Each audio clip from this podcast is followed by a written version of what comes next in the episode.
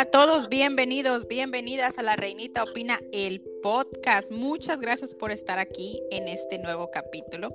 Y en esta segunda temporada yo se los había comentado, quería que hiciéramos algo diferente, que hiciera, quería que encontráramos temas diferentes y este capítulo es completamente diferente. En este capítulo tengo a dos invitados de lujo, a una ya la conocemos, es una de las favoritas del podcast y el otro es un gusto para mí tenerlo, es un invitado nuevo. Así que le doy la bienvenida a Rafael Reyes y a la tetera real. Hola chicos, ¿cómo están? Hola, ¿qué tal? Encantado de saludarte. Un placer desde Chile. Hola. Un placer estar de nuevo por acá hoy día estoy grabando desde La Serena, desde otra ciudad. Ah, muy bien. Bueno, a Tetera ya le hemos preguntado por qué, pero quiero eh, preguntárselo a Rafael porque se los pregunto a todos mis invitados. Rafa, ¿de dónde nace este gusto por la monarquía en especial que vamos a hablar, que es del Principado de Mónaco? ¿Cómo empieza este gusto por la realeza? Wow, es una historia que la voy a resumir porque con mucha honestidad, porque bueno, yo no es que sea fan de la monarquía como ustedes que son unas expertas en las monarquías y en todas las monarquías. En mi caso, eh, todo esto partió porque el año, bueno, yo me acuerdo que Estefanía de Mónaco vino a cantar a Chile el año 1991. Eh, con Raúl Mata. Con Raúl Mata, exactamente, que era, un gran, era un gran maestro de la televisión. Y yo me acordé de eso y ya adulto, a los 17, 18 años, eh, me acordé que esta princesa cantaba y quise, y quise eh, conocer su historia musical y ahí me fui metiendo en la historia del Principado de Mónaco que finalmente eh, hoy, en, hoy en día ya lo he estudiado mucho porque es un fenómeno finalmente Mónaco. Mónaco en sí es un fenómeno. Entonces ahí, ahí surgió ese, ese gusto por esta, por esta casa real en particular. Muy bien. Eso me parece muy bien porque eh, para mí, les voy a, te voy a ser bien sincera, yo sabía casi nada de Mónaco. Cuando, cuando, cuando dijimos, vamos a hacer este, este capítulo, sí me tuve que... Por... Obviamente sabía quién era Grace Kelly, quién era Estefanía, Carolina, ¿sí me explico? Pero mucho de la historia no lo sabía y es de lo que vamos a hablar hoy para que ahora sí que aprenda yo y aprendamos todos. Entonces, quiero que nos empezamos. Estamos hablando de un principado que tiene 650 años de historia, según fue lo que alcancé a leer. Sí, Mónaco. Eh, eh, más de 700, sí, de hecho, más de 700 años. Ahí está, ¿ves? Más de 700. Entonces, fue creado por el príncipe Carlos III, fue lo que leí. Exacto. Muy bien. Exacto. Comiénzanos a platicar, porque según lo que vi, Mónaco fue uno antes y después de la llegada de Grace Kelly. Bueno, la historia de Mónaco, yéndonos un poco hasta, hasta, hasta antes de que apareciera Grace Kelly, em, que se casó con Reiniero el año 1956, cuando el Principado de Mónaco, eh, eh, eh, digamos, era un principado que, que había sido protegido en el sentido de que no se anexó a Francia por motivos político-militares, y estaba en una especie de decadencia, una decadencia en que ya no había novedad, en Mónaco tenía muchas ventajas, estaba en un lugar estratégico, tenía un puerto, estaba en el Mediterráneo, pero, pero le faltaba todo este ingrediente de, de, de, inversión, de, lujo, y cuando Raniero, en realidad se dice Raniero, uno dice Rainiero, pero es Raniero técnicamente, y cuando Raniero conoce a Grace y se casa en el año 56, que de hecho Grace estaba rodando una película en ese tiempo con eh, Hitchcock que se llamaba... Eh, ¿Atrapa un ladrón? película. Atrapa un ladrón. Atrapa un ladrón, exactamente. Gracias, Bárbara. Atrapa un ladrón. Y, Atrapa un ladrón con Gregory Peck. Con, eh, con, Gregory Peck, To Catch a Thief. Sí, exactamente, exactamente. y, Grace, bueno, conoce a Raniero, a Raniero y inician este matrimonio. Entonces, el Principado de Mónaco fue objeto de todos los de, estudio y también de, admiración por todo el mundo, porque ¿qué hizo Grace? Grace llevó todo el glamour de Hollywood, todas las, todas las estrellas, eh, trajo todos eh, los actores, amigos actores, directores de cine. Entonces, el Principado empezó a fortalecer los cuales eran sus puntos de atracción, que era un paraíso fiscal, no se pagan, no se pagan impuestos, puedes invertir en el Principado, eh, tienes un casino que finalmente es operado por la Sociedad de Baños de Mar, que es una, es una empresa que, que, es de los Grimaldi, que controla absolutamente todas, la, la, gran mayoría de las empresas de lujo, hoteles, los casinos, el Foro Grimaldi, eh, hasta el helipuerto. O sea, te das cuenta que la familia Grimaldi finalmente son los dueños del Principado, o sea, legalmente es una empresa finalmente. Y lo, que, y lo que hizo Grace en el fondo fue llevar, elevar el glamour en el Principado, lo cual permitió esta inversión extranjera y además ir creciendo. Por ejemplo, eh, Mónaco tiene una superficie de apenas 2 kilómetros cuadrados, o sea, es un principado muy pequeño, es equivalente, es, es más pequeño que una ciudad. Entonces, de esto se conoce como ciudad-estado. Entonces, lo que ocurrió fue que Raniero fue el príncipe constructor y fue ampliando el principado, ganando terreno al mar. Y eso eh, significó que el principado empezó a crecer.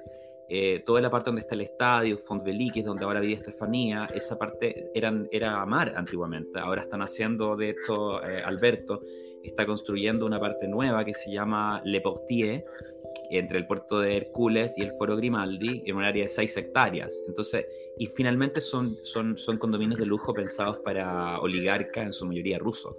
sí, porque en sí Mónaco es, es más pequeño que incluso que el Vaticano, ¿no? Exacto. Exactamente. Es el segundo eh, estado más pequeño después del Vaticano.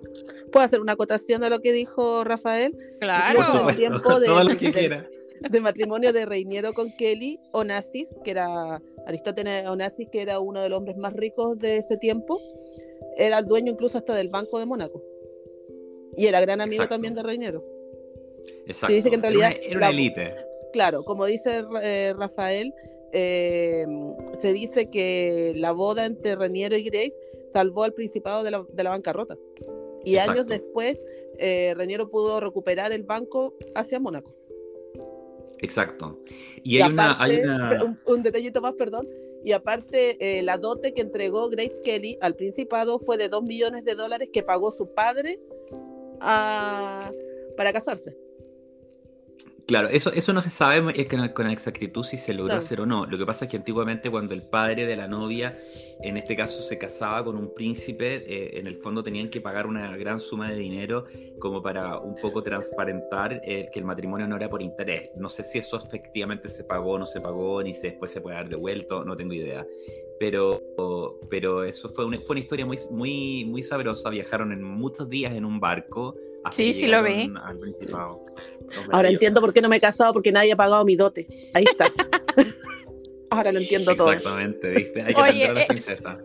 digo, es como en México, ¿no? En México anteriormente se tenía la costumbre que los papás de la novia pagaban la boda, como para decir, o sea, yo también, o sea, no una dote en sí, pero como dices tú, Rafa, no es porque él tenga dinero, o sea, yo puedo pagarle la boda a mi hija, ¿verdad? Entonces es como que es una manera de decir, aquí, aquí también está. Eso me gustó mucho. Lo que me llama la atención de la boda, y quiero ver que me digan ustedes si es verdad o no, es que, obviamente, Grace Kelly trae el lujo de Hollywood. Estamos hablando del Hollywood de los 50, ese, ese Hollywood de oro. Eh, Gregory Peck, Frank Sinatra, todos esos. Elizabeth Taylor. Pero según lo que vi, las realezas europeas no asistieron a la boda porque Grace era una plebeya. ¿Esto es verdad o no? En realidad, no es que Grace haya sido una plebeya, sino que Raniero era un príncipe de media casta, en el fondo. Ah. Em, e, ese, es el tema, porque, a ver, Raniero estuvo, él, era hijo de, de, de, la princesa Charlotte y del duque Pedro de Polignac, ¿no, Bárbara? Exacto. Y Carlota, yo, le digo el nombre en, español, Carlota era la hija no reconocida del... De Luis II. Sí, de Luis II. Fue solo reconocida para poder tener sucesión. Exactamente. En el fondo, Luis II no tuvo, eh, no tuvo hijos legales o, legítimos y tuvo con una la bandera marroquí, tuvo a, eh, a, a Charlotte, que era una hija no reconocida de media casta, y la tuvieron que reconocer como Grimaldi y, ponerla como princesa eh, regente para poder eh, preservar la dinastía Grimaldi, porque si se acababa la dinastía y si se acaba la dinastía Grimaldi, el principado pasa a ser anexado a Francia. Entonces ahí en el fondo, y ella era Charlotte Grimaldi y, y su esposo era Pedro de Polignac, y ellos son los padres de Rainiero, que finalmente adoptó el apellido Grimaldi. O sea, en el fondo han hecho ajustes en la marcha para preservar la, la, dinastía como sea. La dinastía Grimaldi. ¿Qué la dinastía de la Roca. De la Roca, así se le conoce al Principado donde está el Palacio de la Roca. Que esa es otra pregunta que tenía cuando lo leí. Eh, o sea, yo me quedé con la idea que este es un principado hasta cierto punto machista, porque solamente los hombres pueden ser las cabezas del principado. Pero por lo que veo, en una situación extrema, una mujer puede ser la cabeza del principado también. Eso fue hasta el 2002, porque la constitución monegasca se modificó el año 2002 por el propio, propio Raniero para, de partida rebajó la edad de sucesión a 18 años. Y también se hizo un ajuste en que, porque hasta, hasta la antigua constitución que era una constitución, no, eso no era una ley sálica como tal, porque la ley sálica tenía más que ver con la guerra, era una, era una, era una, una ley, em, esto se llama ley agnática, que difiere de la ley sálica, que en el fondo sitúa a las mujeres por detrás de los hermanos varones, aunque, sean, aunque estos sean menores de edad. Por ejemplo, de menor edad, por ejemplo, lo que pasaba con, nació Carolina, ella era la mayor, pero Carolina en el fondo no, no podía ser princesa, o sea, princesa regente hasta que naciera un varón que finalmente fue Alberto. Alberto es el segundo, Estefanía es la tercera. Entonces lo que ocurrió ahí fue que el 2002 hicieron una modificación, una reforma a la constitución, en que se, se, se, mm, eh, se, pudo dotar de derechos sucesorios a las princesas Carolina y Estefanía y a los hijos de ellas eh, que hubieran nacido en el matrimonio por ser descendientes directas del monarca. En el fondo se, se hizo un ajuste. Eh, por eso, bueno, ahora, eh, por eso en el fondo eh, Alberto, que es el príncipe regente, viene, ¿no es cierto?, luego de su descendencia, vienen directamente sus hijos. Y después viene Carolina, y después vienen los hijos de Carolina, y al final viene Estefanía, que es la catorceava descendiente, y, los hijos Luis y Paulín también están en la línea sucesoria del principado. Ojo, solo los hijos que están dentro del matrimonio, porque si recuerdan, Alberto tiene dos hijos que fueron fuera del matrimonio y Estefanía también tiene una hija que está fuera del matrimonio. Ellos tres están fuera de lo que es la, de la sucesión al trono. Así es, así es. Ok, entonces actualmente ya las mujeres también pueden llegar de ya, ya no los hombres ya no las saltan o sí las siguen saltando. En el fondo lo que ocurre, es, bueno, no tengo la verdad con respecto a eso y no, no, quiero, no quiero dar una información inexacta, porque esto tiene muchos matices, esto tiene muchos matices en el fondo, porque mm, como bien dijo Bárbara, o sea, hay hijos que son no, no, no, o sea, no, no, no fueron concebidos dentro de un matrimonio y por lo tanto están fuera, pero siempre se han hecho ajustes sobre la marcha. Por ejemplo, en la sucesión, el primero que viene después de Alberto es el hijo Jaime, que nació el 2014 y después viene Gabriela. O sea, Gabriela sí está en la línea sucesoria, pero primero está Jaime porque, bueno, nació un minuto antes. Sí, sí, eh, Y después viene Carolina de Mónaco. O sea, ahora, ahora las mujeres sí están en la línea de sucesión. O sea, en el fondo es eso. O sea, eso no va a cambiar. Muy bien. Bueno, regresamos a esa parte de Raniero, que me encanta que nos hayas aclarado que dice Raniero, este, y, y Grace Kelly.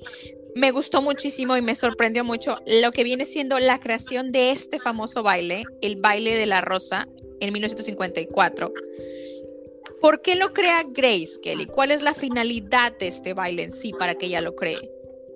Yo creo que ahí Bárbara te puede dar la información más, más, más, más eh, Lo que pasa es que el baile, de, bueno, el baile de la rosa, uno, una de sus funciones en realidad es recolectar dinero para obras benéficas. Y también se decía, cuando fue creado, que fue, era una de las excusas perfectas para que Grace pudiera traer a todos los que eran sus antiguos amigos de Hollywood. Recuerda que cuando Grace llegó a Mónaco, también estuvo muy sola porque ella no hablaba francés, ella hablaba solo inglés. Y tampoco tuvo una recepción tan cálida de lo que fue su suegra y su cuñada.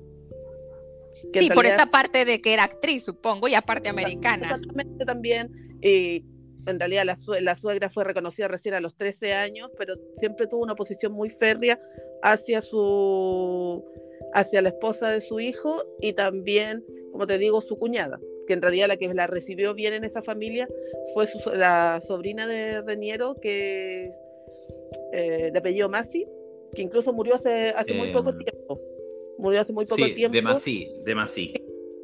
Y ella fue la única que la recibió bien eh, que tuvo una recepción buena hacia ella.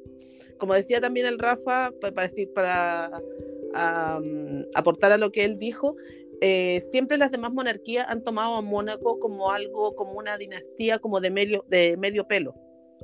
¿Por qué? Porque también dicen que fueron unos piratas que asaltaron en realidad la roca y ellos ahí constituyeron lo que es la dinastía Grimaldi. Entonces, por eso nunca han sido como tan, tan no tienen tanta relevancia como otras monarquías de Europa. Claro, porque no han, ganado, no han ganado batallas como las que ganaban los ingleses, o en este caso los, alemanes, que después, no sé, en el tiempo de la guerra, que había ya las casas reales en Alemania no existen. Em, entonces, bueno, claro, evidentemente es un principado que, bueno, en el fondo, ¿cuál es el mérito de Mónaco? En el fondo, atraer inversión, pero finalmente, pero eso, eso existe y eso, y, y, por lo tanto, no, yo no le veo ningún pecado, creo que lo han hecho muy bien creo que se han preocupado con mucho rigor de mantener este, el lujo en sí, porque como, como tal, el Principado de Mónaco en el fondo es un territorio donde el lujo es algo positivo.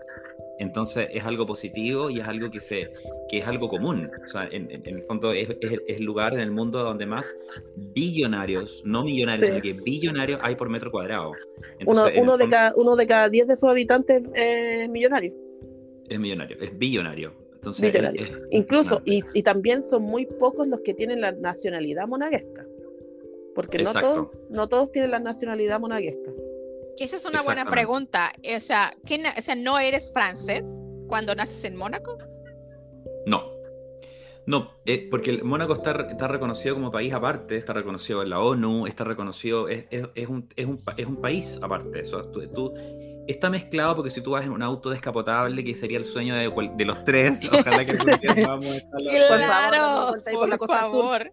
Tenemos que tener un descapotable y pasear por la costa azul. Tú no te das cuenta, tú vas por la avenida eh, Princess Grace, Princess Grace, y tú, tú, vas, ¿no es cierto? Vas por la, vas por la, mm, por la carretera, digamos, orillando el mar, y tú no te das cuenta cuando ya estás en Mónaco, y no te das cuenta cuando ya saliste de Mónaco. O sea, en el fondo es como, es como un sector es como un sector, es como una playa en el fondo, es una playa con edificios y calles atrás, donde, donde todo es como muy limpio y todo es muy pequeñito.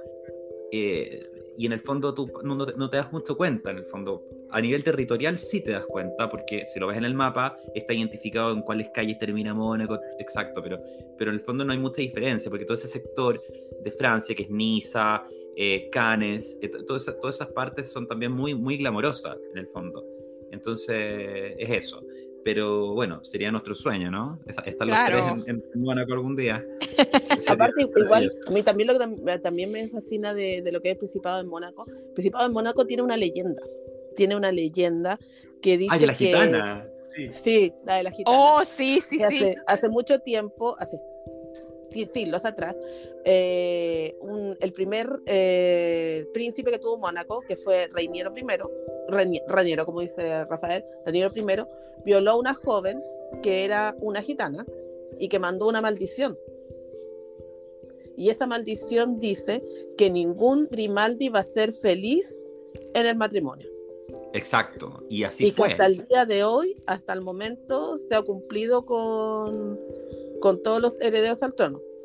Que ahí vamos a entrar ya al punto de que Grace y Raniero tienen tres hijos. Carolina, Alberto, el actual príncipe eh, regente de Mónaco, y Estefanía. Me llamó mucho la atención. perdón, puedo decir, Estefanía es la especialidad de Rafael. Sí, que desde ahorita lo voy a comprometer a que sí nos hable de Estefanía, pero le voy a hacer, le quiero hacer a, ella en especial un capítulo completo. Así que Rafa, me, guardas, me guardas información para ese capítulo. siempre hay. No tires, es decir, no tires, no tires toda la carne a la, parrilla. Cuenta cómo lo No, me, me guardas cosas para ese capítulo que en verdad si, lo hago, creo que a todo el mundo le va a gustar, pero eso es algo que vamos a hacer más adelante. Esa es otra idea que trae, que trae la reinita. Ojo. hagámoslo, pronto. Sí, Estefanía sí fue tratada como la princesa rebelde de su tiempo, pero yo creo que más que rebelde, yo creo que fue una princesa adelantada a su tiempo. Sí. ¿Qué es, pensado eso de Estefanía?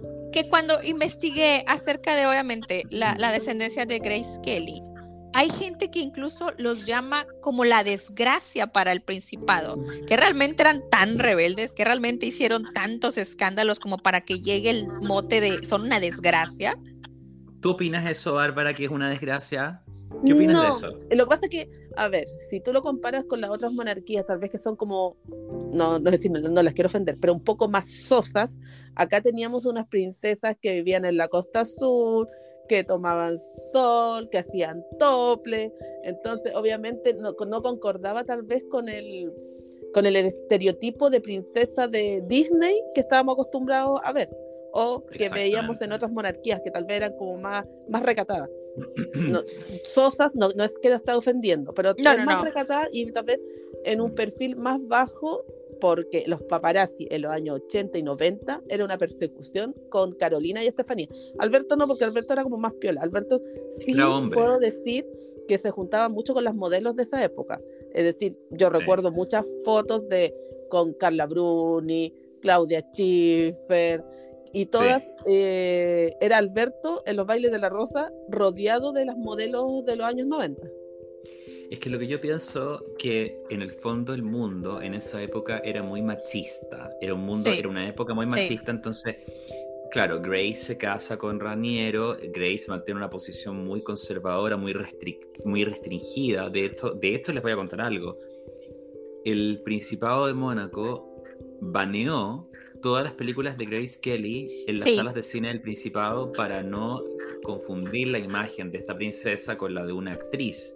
Entonces, en el fondo, a ese nivel de control tuvo Grace. De hecho, Grace tuvo, yo creo cuando Grace muere, no estaba en su mejor momento anímico. Yo creo que Grace estaba muy, muy restringida por, por lo que significaba para ella eh, eh, estar en este principado tan eh, que sigue siendo muy conservador. Por ejemplo, el matrimonio igualitario sucede en Francia, por ejemplo, el matrimonio homosexual, pero en, en, en Mónaco no, porque Mónaco es un estado católico. Sí. Entonces, en el fondo es muy difícil que, el, el, Principado salga, digamos, de estos cánones. Por eso los, los, rusos que se van a ir al Principado lo hacen también porque eh, eh, también tienen esta, esta, estas religiones que también son sumamente conservadoras. Sí, sí, sí. Entonces, yo creo que por ahí va el tema. Entonces, claro, Carolina, que nació el 57, eh, cuando, antes que se casara, por ejemplo, con Philippe Junot, que se casaron en los 80, a, principios de los 80. ¿En qué año se casaron? No me acuerdo si fue a fines de los 70, pero fue por ahí. Eh, ¿Qué, es, es, es, este hombre que es 17 años más grande que ella, verdad? Exactamente. Ya antes, Carolina era una, una, mujer libre que estudiaba en Francia, que salía, que salía a bailar, que salía a bares, ¿no es cierto? Y Tenía su departamento en París pero de los fotógrafos la estaban acechando constantemente. Pero aparte era, guapísima. era guapísima. Oye, si se escuchan perros, perros aullando, yo vivo en el campo, por si acaso acá estoy, rodeado de tres perros gigantes, así que si se escuchan perros aullar, se escuchan o no, un perro, ¿no? No, yo no, no, no, yo, no, no, es que, ah, no, es que estén amuchando al, al, Rafa o que están, están, pensando que el Rafa no, no, no. no, no, no, es que siempre lo digo, cualquier, cualquier eh, transmisión que hago desde acá, hasta mis perros de coro. Entonces, ocurre eso. Ocurre que en el fondo, eh, este, Estefanía, en el fondo, y Carolina, eh, al ser mujeres más jóvenes, en un tiempo que era, fue los años 80, cuando ya era una época más libre, eran, por supuesto, eran joya para los, para los paparazzi, porque Estefanía, además que era muy libre, ella no, ella no estuvo, ella no era muy protocolar, entonces ella tomaba sol en topless, eh, cambiaba de novio, como se cambia la camisa, claro. Entonces, en el fondo, eso oye, que no tiene nada de malo. pero en, la época, en la época machista sí, incluso es, más, no solamente las princesas sufrieron ese, acoso, porque Alberto, al ser hombre, lo que esperaba la prensa era que se casara, y como Alberto no se casaba, se rumoreaba que era homosexual. O sea, la prensa no perdonó al Principado, no perdonó nada. Y ellos se mantuvieron en silencio, sin hacer ninguna declaración, Estefanía el año 2002 emitió, emitió para la revista eh, Hola, que, era, que, emitió, ¿no es cierto?, una entrevista en la cual ella volvió a abrir, el, rompió el silencio y dijo, yo no iba conduciendo el auto cuando mi mamá falleció. O sea, cuando tuvimos el accidente, yo no iba manejando. Y eso tuvo que explicarlo, Estefanía, porque ya el nivel de acoso era demasiado, porque en el fondo ya la tildaban de que ella era la que conducía. Entonces, fue demasiado. Yo creo que tuvieron que lidiar con los paparazzi de forma muy, muy triste. Yo eso es lo que pienso. Que esa parte también me llamó muchísimo la atención. Tenemos, como dices tú, es una prensa muy machista y ellos hacen cosas que a lo mejor están completamente, yo concuerdo con Tetera, de que es con cosas completamente fuera de la época. Primero, este matrimonio de Carolina con, esta, con este hombre 17 años mayor que, que él. Luego tenemos de Carolina que se casa con, y tú me vas a decir si es verdad o no, con el amor de su vida, este casi, casi este casi Gary, con quien tiene sus hijos, que son los muchachos que conocemos. Sí. Que muere de manera trágica en 1990. Claro. Lo cual me sorprende porque entonces concuerda completamente con la, eh, maldición, de la gitana. porque hasta, porque si era el amor de su vida, quiero pensar que ella era feliz con él. Entonces, y luego tenemos su muerte trágica, que no te la esperas. Tenemos la muerte de Grace Kelly, que sí se ve a Raniero muy, muy mal a la muerte de ella en 1981, si no me equivoco, 82, perdón. 82, sí, 82. Y tenemos también ese estigma que has dicho tú de que Estefanía iba manejando y que prácticamente ella podría decirse que mató a, a Grace Kelly. Exactamente, claro. Y, además ningún Grimaldi podía ser feliz en el amor. Tú te das cuenta que Estefanía nunca ha podido encontrar el amor de su vida. O sea, Estefanía ha, sido eh, muy tremendo y ella se apoya espiritualmente ahora con sus hijos. El amor de su vida son sus hijos. Estefanía se volcó a sus hijos y a las causas benéficas. Em, y anteriormente, eh, eh, anteriormente el que fue su gran apoyo después de la muerte de su madre fue su padre. Todo el mundo sabía que Estefanía tal vez podría ser... La consentida. Eh, sí, la consentida y hacer millones de cosas como cuando se fue a recorrer Europa en un circo, pero Reiniero siempre la recibía de vuelta en el palacio.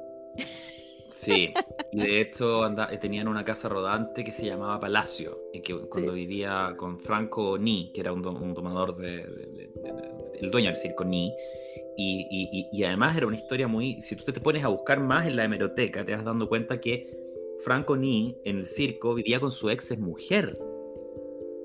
era, su ex mujer.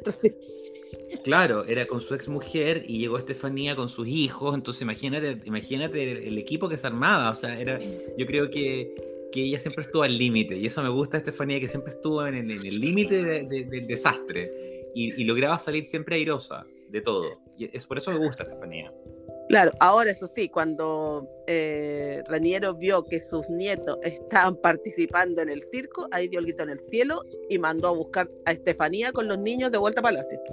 Porque sí, a ella y a, sí, ahí ya fue como el hecatombe para él, porque em, la mayor que es Pauline le hacía un número con un elefante. Que le ponían la, la, pata en, en el cuerpo encima. Claro, entonces ahí perdón, llamo al orden, Estefanía, te vuelves con los niños inmediatamente. no lo puedo creer. Aparte que también, igual yo creo que Estefanía igual también sufrió mucho. Recuerda que ella, mm, después que encontró el amor con Daniel Ducret, que es el padre de sus tres primeros hijos, fue humillada públicamente cuando salieron al mundo las fotografías de la infidelidad que tuvo él con una bailarina. Una bailarina belga, todo el mundo vio, sí, vio las fotos de, de del marido de Estefanía siendo infiel en una piscina con una bailarina. En una piscina con una bailarina.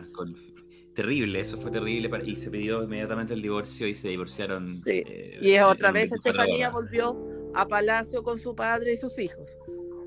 Exacto. Entonces te digo, Rey, él siempre fue muy apañador con ella. Yo creo que también una de las grandes tristezas fue la pérdida de él, porque fue su gran apoyo. Igual, siempre se ha dicho que la relación eh, entre Carolina y Estefanía nunca ha sido muy fluida, a diferencia de Alberto, que siempre la ha apañado.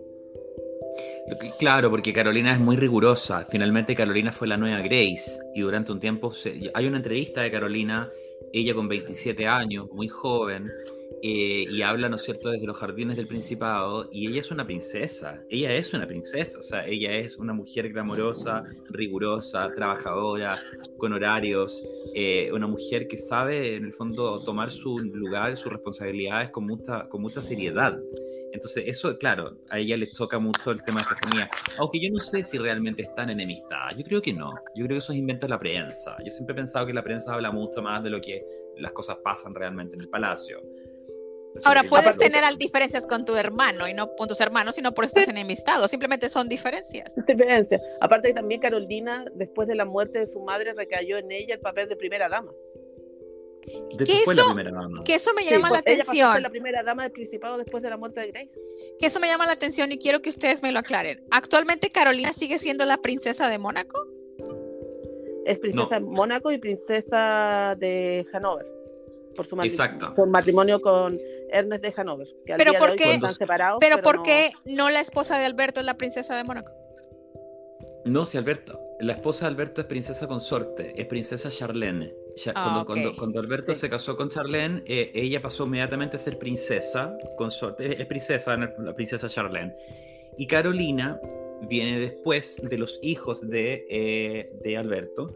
Pero Carolina cuando se casó, y aquí les voy a dar otro dato, cuando Carolina se casa con Ernesto de Hannover, em, y tienen a Alexandra von Hannover, que es de esta casa real alemana que ya no existe, eh, cuando, que ya no se, no se trata de princesa solamente por cortesía en algunos lugares, Carolina pasó a ser Carolina von Hannover. O sea, de hecho ya no es Carolina de Mónaco. Uno, uno sigue diciendo Carolina de Mónaco, pero técnicamente es Carolina von Hannover. Entonces, Carolina en este momento es una alteza real porque Alberto, Raniero, Estefanía y Carolina, hasta antes de su matrimonio, eran altezas serenísimas. Sí. Su Alteza Serenísima, S-A-R.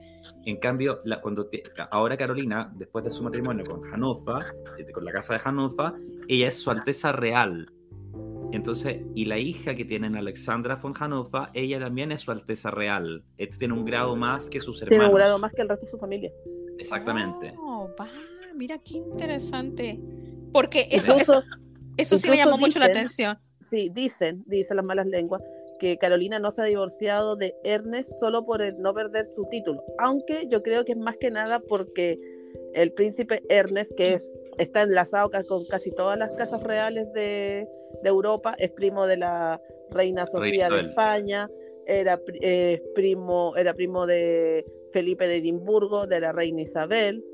Eh, ha tenido un pleito durante muchos años con su hijo mayor, que es el heredero, aunque yo lo digo en castellano, de Hanover, del, de, ¿cómo se llama esto? Del título de príncipe y regente de la casa de Hanover, y están disputando hace mucho tiempo eh, la herencia, porque en realidad Ernest de Hanover no es una persona, yo lo voy a decir, para mí no es una persona que es muy centrada, ha tenido mucho escándalos público, eh, escándalos, como dices tú, actualmente ahora vive en España y no tiene relación con su hijo mayor. Incluso ni siquiera reconoce a sus nietos de su hijo eh, a su nieto mayor de su hijo mayor como heredero de la casa de Hanover.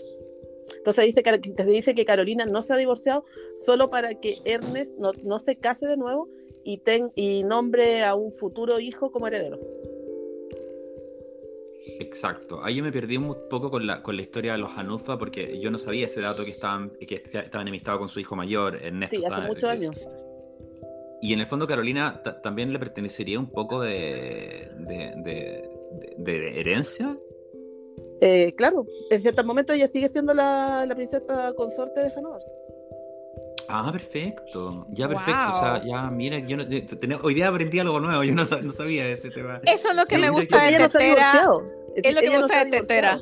Uno siempre aprende algo nuevo con ella. Perdón, sí, no, con Bárbara. Está viviendo en España con una nueva pareja. Pero una nueva pareja que está viviendo en unión libre. Ah, sí, porque no se han divorciado. Claro.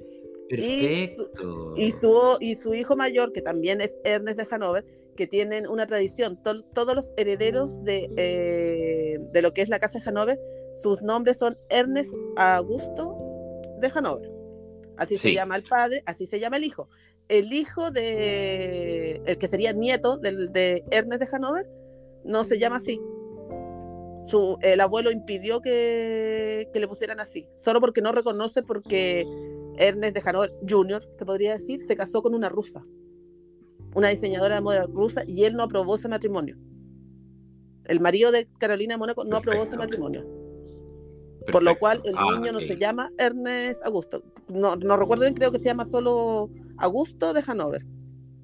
Ya, perfecto. Pero no lleva el nombre que debería ser Ernest Augusto. Incluso ya ellos ya llevan tiene un matrimonio consolidado, Ernest Jr. con su... Ekaterina. Ekaterina se llama la su esposa, que es rusa, y tienen tres hijos.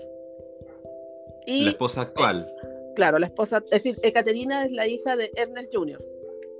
Y ah, Ernest de Hanover, el actual marido, que es aún es esposo de Carolina de Mónaco, vive en España y tiene solo relación con su segundo hijo, que es Cristian de Hanover, que está casado con una, con una socialité peruana que es Sasa Osma incluso le dicen la princesa incaica. eres maravillosa, tú sabes todos los matrimonios. La Bárbara tiene una red, sabe todos los matrimonios reales. Ella es tremenda, ella es tremenda. Le das un hilo y le sigue y le sigue hasta donde llega.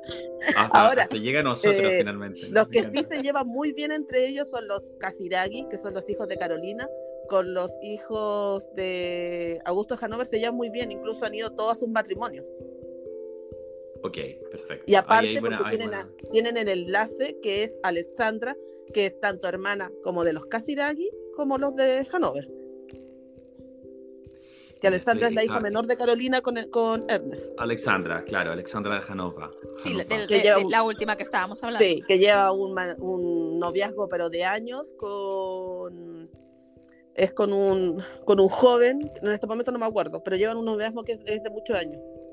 Sí, ella, ella es muy alemana, Alexandra, a diferencia de, Charlotte, por ejemplo, Casiraghi, con, lo, con, con, bueno, con, eh, Pierre y Andrea. Eh, eh, Alexandra es como una niña alemana, al lado de estos hermanos mediterráneos que son como muy italianos, tienen otros rasgos, Alexandra. Incluso Alexandra era, estaba dentro de la línea sucesoria al trono británico, solo que ella renunció, bueno, todos los Hanover su religión es protestante, y ella renunció a la religión protestante y se bautizó y pasó a ser católica. Y de ahí, bueno, otra de las cosas que, claro, quedó de fuera de la línea sucesoria y otra de las cosas que tampoco Ernest de Hanover le perdonó. Y en realidad, eh, si ustedes buscan o tratan de buscar en internet alguna imagen de Ernest con su hija menor, no van a encontrar porque se dice que no tienen relación desde que, que, desde que Carolina y Ernest se separaron. Wow, claro, y vive en Mónaco. Eh, sí, vive, sí, ella vive en Mónaco. Sí, exactamente. Que, regresamos al este lapsus, por favor, que sí. No, no, no, no, no, no, me encanta. Que tenemos que regresar al punto de Mónaco porque aquí seguimos con, que yo estoy impresionada con la maldición, porque tenemos, digo, vimos ya a Carolina y a Estefanía, pero tenemos a Alberto, ya casado, con sus herederos, pero la boda de Alberto es con una mujer que llega llorando que parece que va al funeral. O sea, yo cuando vi las imágenes, hija, ¿te vas a casar o estás enterrando a alguien? Digo, y hemos visto lamentablemente que, que, Charlene a veces parece que su salud mental no está bien y se aleja. Y, y, y esto, entonces, a mí me sigue sorprendiendo porque parece que no son felices, pero es como que tiene que seguir no sé por qué digo, y es como que Alberto, se me hace una mujer muy guapa para Alberto, lo siento, pero se me hace una mujer muy guapa para él. Oye, es que tú no viste a Alberto de Mónaco en sus mejores tiempos, ¿o no, Rafa? Sí, era súper, era sumamente eh, guapo, tenía muy buena pinta Alberto. De ah, era, era, un soltero de la época. Sí, era un soltero de, aparte que era, lo que pasa que, perdón, si me voy a alargar un poquito, la familia Kelly que es la familia, su familia materna, tiene incluso eh, entre sus filas un campeón olímpico. Son muy dados a los deportes. Y Alberto de Mónaco es muy dado también a los deportes. Ahora ya no tanto, porque está un poquito panzón. Pero en su tiempo era normal eh, verlo por la costa azul en, ¿cómo se llama esto? En estas lanchas, eh, surfeando. Era muy normal. Sí, creo que, que no vi fotos del joven, o sea, no. ¿No? Si era, tú, tú lo debes estar conocido en sus mejores tiempos, te diría que no estarías, no estarías viviendo allá en Estados Unidos. Tal vez podría ser. porque era un soltero muy codiciado. No, lo que ocurría con, con, eh, con Charlene de esto, bueno, lo que se leyó en la prensa, incluso en los medios serios de acá de Chile, o sea, que se le, leyó muchísimo que Charlene trató de escaparse del matrimonio antes de tener este, esta boda, ella fue, eh, se trató de escapar en, a, la, se escapó, se trató de refugiar en la embajada de, Sudáfrica en Francia, eh, porque ella es sudafricana, eh, se refugió en la embajada sudafricana de París, no quería salir. Em, bueno, la, policía de Mónaco le incautó el pasaporte en el helipuerto de Mónaco. Tú sabes que Mónaco no tiene aeropuerto, entonces el, aeropuerto de Mónaco, que, o sea, el que se enlaza con el de Niza, que está al lado, está hacia la, Niza es la ciudad que está, francesa que está al lado, y se conecta por helicóptero con Mónaco al heliport eh, de, Mónaco, digamos que el helipuerto de Mónaco, eh, que opera una línea de helicópteros que se llama Eli Air Mónaco, eh, pertenece a Pierre Casiray. O sea, en el fondo por eso te digo que la familia Grimaldi son dueños de toda la empresa. Y Charlene trató de tomar el helicóptero en, en, Mónaco para viajar a Niza y la policía le retuvo el pasaporte. O sea, fue una cosa tremenda. Entonces, yo creo que, yo creo que, yo creo, yo, sí, yo, ¿sabes que me voy a atrever en decir que yo creo que ella no es feliz? No, no se le nota. Siento que, que, siento que está más ahí quizá por sus hijos, quizá porque a lo mejor es una posición cómoda para ella, que tampoco es criticable. ¿eh? Digo, la, decisión por la cual se haya quedado es su decisión y debe ser respetada. Aparte que también dice que tampoco tiene muy buena relación con sus cuñadas. Otra vez hablamos de las cuñadas que no se, no se llevan bien, como le pasó a Grace Kelly. No, pero yo creo que con Estefanía se debe llevar bien, porque Estefanía es más relajada, pero yo creo que a lo mejor con Carolina no. Sí, se ve que Carolina es. vamos a preguntar. Además, recuerda vamos a llamar por WhatsApp. Claro, que Charlene eh, solo creo que haber, habrá asistido como a los bailes de la Rosa solo cuando era novia de Alberto y después, un año después de casada. Desde ahí en adelante, la que es la anfitriona del baile de la Rosa con Alberto es Carolina y este, eh, perdón, Charlene asiste solo a lo que es el baile de la Cruz Roja. Ella ha tenido actitudes que me hacen dudar que esté bien. Porque sí, mentalmente. Eh, sí, el año, sí lamentablemente tal vez su salud mental no es la mejor. Y el año 2020 ella se cortó el cabello, se rapó el pelo, se rapó la mitad del pelo, se pintó la otra mitad del pelo morado, estuvo, mm, después se fue a Sudáfrica a, una especie de... porque ella tiene, una, ella tiene una fundación que es para ayudar a proteger los cuernos de los rinocerontes. Como ella es sudafricana, le preocupa mucho los animales que hay en, en, su país, digamos. Y eh, ella fue, viajó a, Sudáfrica y tuvo una afección el año pasado en un tímpano en el oído y no podía volar. Entonces estuvo en Mónaco mucho tiempo y Alberto la iba a visitar con los niños. En Sudáfrica, los niños estaban solos en Sudáfrica.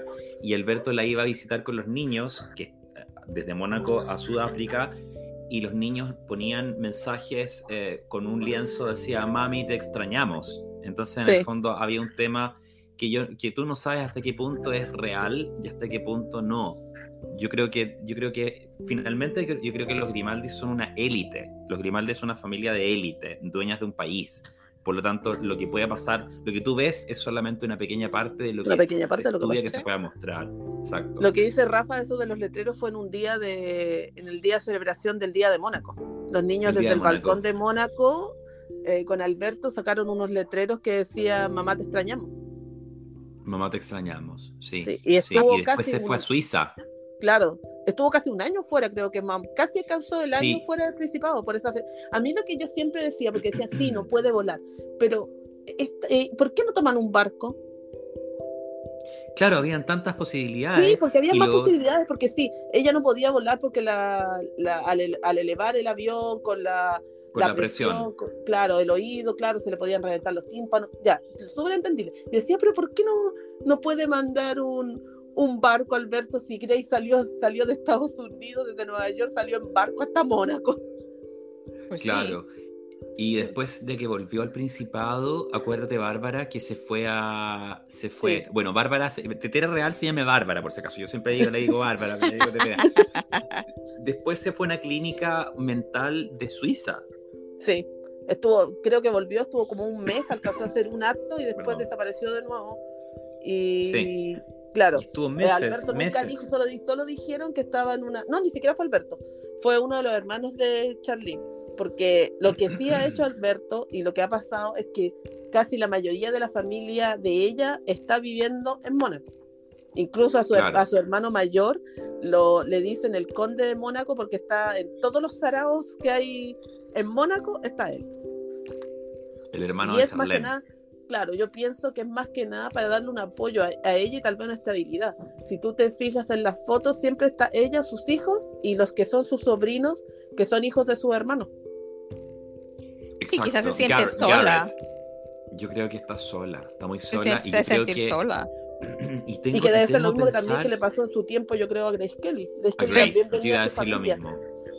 Tuvo una sobrina que incluso que tenía su mismo nombre, que también se llamaba Grace y que era casi la misma edad de Carolina y que vivió también mucho tiempo en Mónaco hasta que en los años 80 falleció de cáncer. Pero que estuvo muy unida a Carolina y, y Stephanie, este, los Grace siempre mandaba a sus hijos a campamentos a Estados Unidos y ella también aprovechaba de ir y visitar a su familia. Exacto. Yo creo que es muy, es muy, eh, es muy, es muy, es muy, es muy notable esta historia, es muy notable. Muy notable. Y al día de hoy ellos siguen teniendo, eh, hay un primo de ellos que siempre está en todas las actividades, en todas las actividades de Mónaco. Hay un primo por parte de su madre, que es Peter Levine, creo que es el nombre, que es hijo de una de las hermanas de Grace, que siempre está en todas las actividades. Ellos siempre nunca han perdido contacto con lo que es su familia materna en Estados Unidos, que son originarios de Filadelfia y que tenían raíces irlandesas. Incluso Alberto hace poco inauguró. Los Kelly son de, sí, de East Falls, en Filadelfia. claro, hace poco, ¿cómo se llama esto? Alberto inauguró en Irlanda, en un muelle, una escultura de su madre. Eh, sí, exactamente. Eso, eso, eso, eso eh, sí. Eh, la imagen de Grace sigue siendo, yo creo, el principal pasaporte al glamour. Sí, porque era bellísima y elegante, como no he visto yo otra mujer. Pero yo creo que Charlene nunca va a poder ser Grace. Es que no tendría por qué. O sea, yo pienso que cada miembro que se integra a las familias reales debería aportar su personalidad. Obviamente, te tienes que adaptar al protocolo, y esa es quizá la parte más difícil de ser miembro de una monarquía, adaptarte al protocolo y dejar a un lado tus ideales. Pero no tendrías por qué tener la sombra de, alguien más. Es como lo que le sucede a Kate Middleton, de que tiene que ser como Diana. No es que no tiene que ser como Diana. Diana fue una, Kate es otra. Pasa lo mismo con Charlene. No tiene que ser Grace Kelly sus hijas, Exacto, sus hijas no son Grace Kelly, Carolina no es Grace Kelly, Estefanía no fue Grace Kelly, o sea, déjala ser lo que son. Quizá, quizá el escándalo es que no se adaptan a lo que a veces uno piensa de esa imagen idílica de las monarquías, pero tienes que ser tú. Y es muy injusto que le pongas esa presión a alguien. Bueno, yo creo que a Diana le pasó lo mismo. Sí, a todas.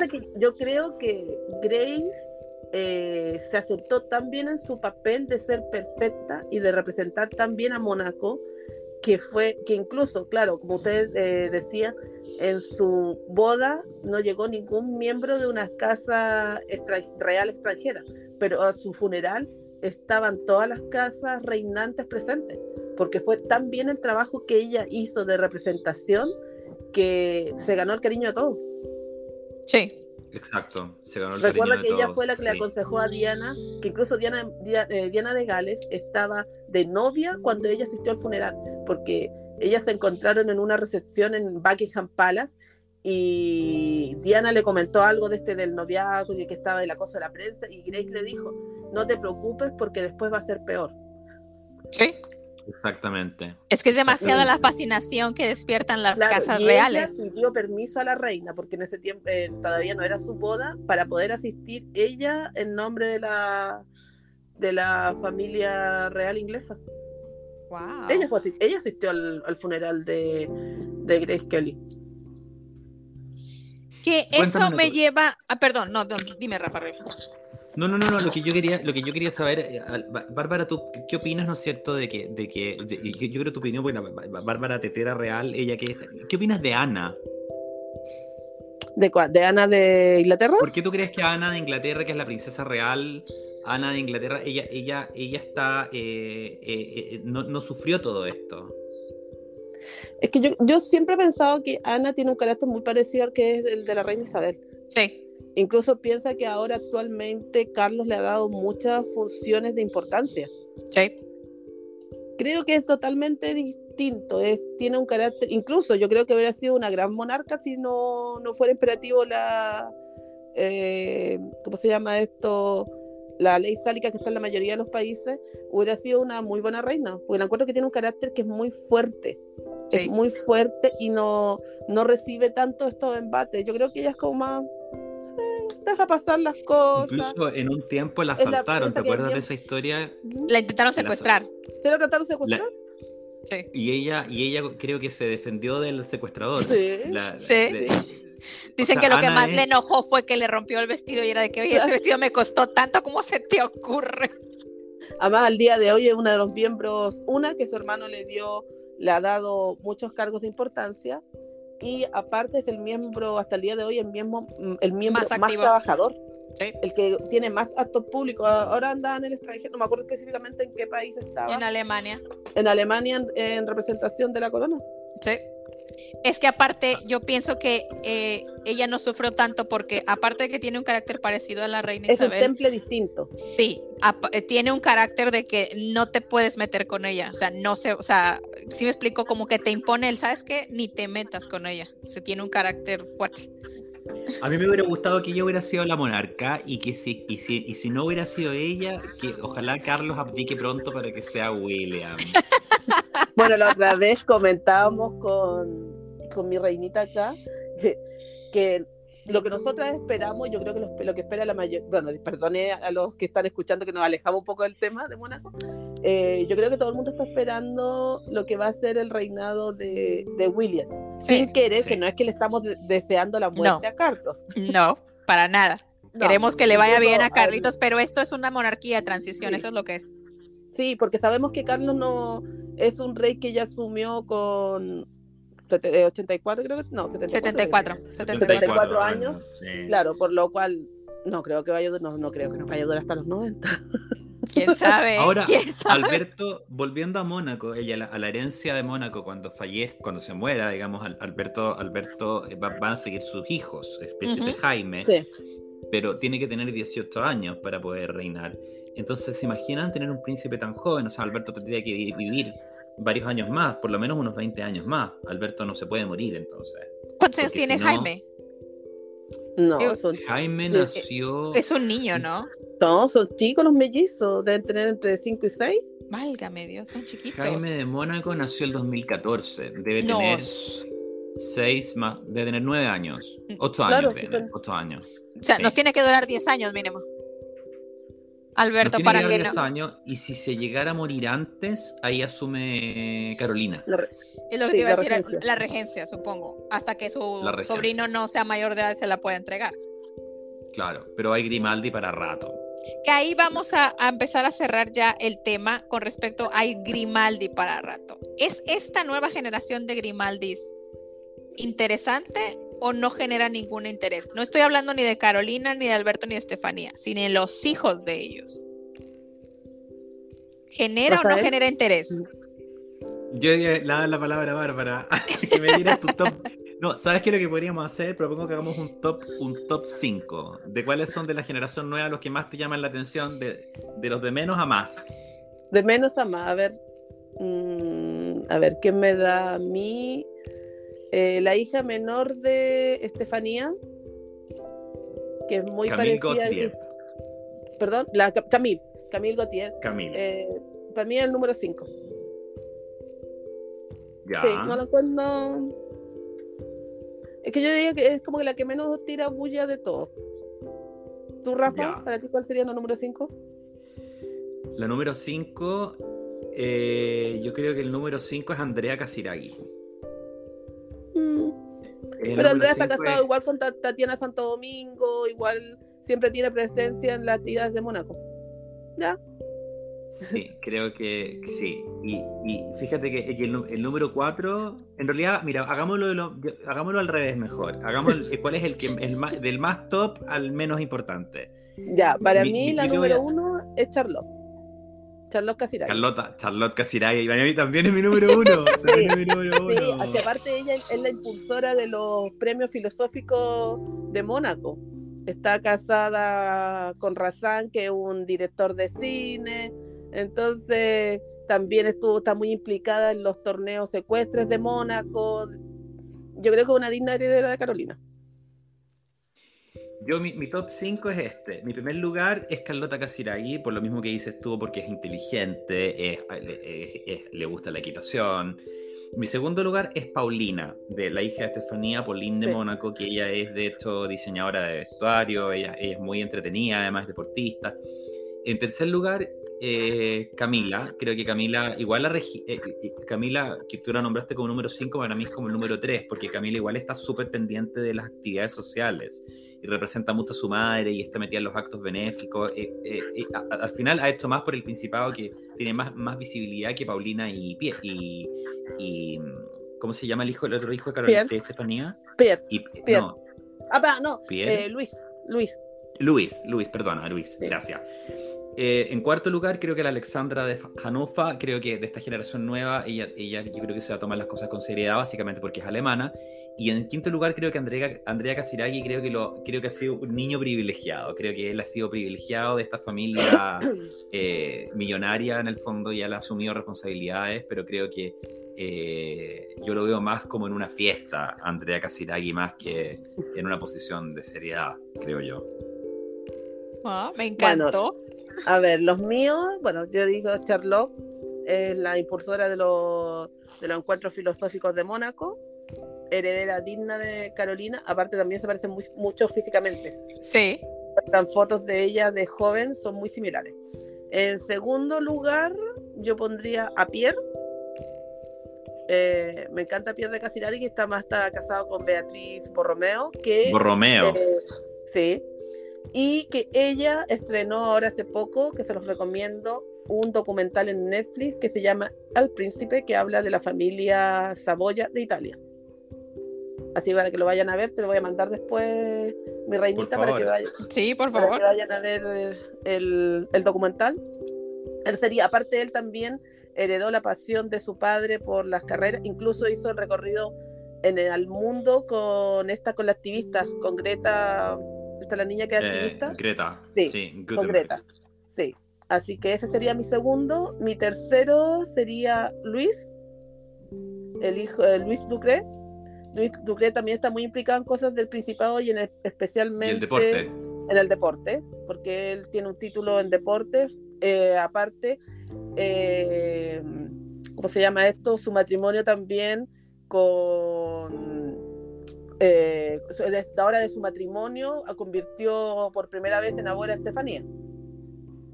Así que ese sería abuela, mi sí. Sí, Estefanía ya es abuela. Eh, es abuela mi tercero. Mi cuarto sería Alexandra. Sí, Alexandra, también, también por lo que dice Alexandra de Hanover, por lo que dice Rafael. Y también pues la veo Alexandra, la veo más metida en cosas de desfiles de moda, y también en, la, en el mismo, es decir, también mi cuarto estaría Paulín. Como dijo Rafa, Paulín también tiene una empresa, una empresa de moda y aparte fue mucho tiempo conocida como el, la sirena de Mónaco porque su deporte favorito era la natación. Compitió muchas veces. Igual que su madre. Su madre también nadaba muy bien. Hay un video de Estefanía nadando con una tremenda espalda. No, Estefanía era muy deportista cuando joven. Y aparte también Estefanía también fue, en su tiempo también fue diseñadora. Voy a decir eso hasta ahí nomás porque después Rafa me va a retar porque va a ser No, pero dilo por favor, dilo, dilo. No, pero sí, sí, pero sí, sí, hay que, hay que adelantarlo. Porque hizo su, su, se podría decir, su práctica en, en Dior si mal no recuerdo. Sí, Rafa, sí, sí. En Dior. Y de ahí se hizo amiga con otra joven y ellos pusieron con una. Alex de la Comble. Sí, una empresa de bañadores que ella misma modelaba. Pole Position. Ella misma modelaba. Unos bañadores espectaculares, además que con la mm. facha de Estefanía en ese tiempo. y como te digo, en último lugar, eh, te dije, creo que puse a Camille en último lugar. Sí. Camille igual también está, implicada en varias cosas. También asiste muchas veces, pero en menor medida que es que Paulín y Luis a actos del Principado. Y también tiene una fundación que es para prevenir a los jóvenes de, de los peligros de conducir bajo los efectos del alcohol. Porque, Exactamente. Porque falleció un muy amigo de ella y después de que, del fallecimiento de ese amigo, ella creó esta fundación. Ese para mí serían como mis top 5. No sé si la reinita ¿Tiene alguno o le suena alguno de los que le dijimos nosotros? No, solamente. Grace, la revista. Eh, para mí, nada más Charlotte es la única conocida. Entonces, yo me quedo con la opinión de los expertos, expertos, perdón, que son ustedes, y me encantó que es una manera muy bien de contestar mi última pregunta. Rafa y Tetera, quiero dar las gracias por haber estado en este capítulo. Me ha encantado, me he divertido, he aprendido mucho literalmente ya, ya tenemos a Rafa para el capítulo que le quiero hacer a Estefanía de Mónaco. Por supuesto, cuando quieras.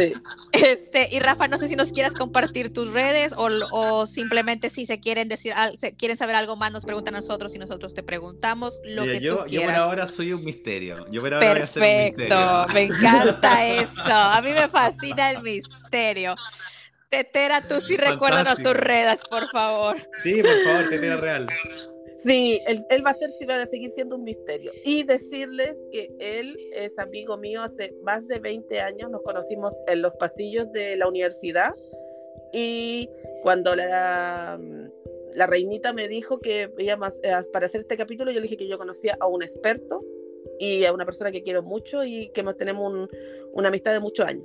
Si me quieren seguir, como siempre les digo, eh, estoy en Instagram como la tetera-real.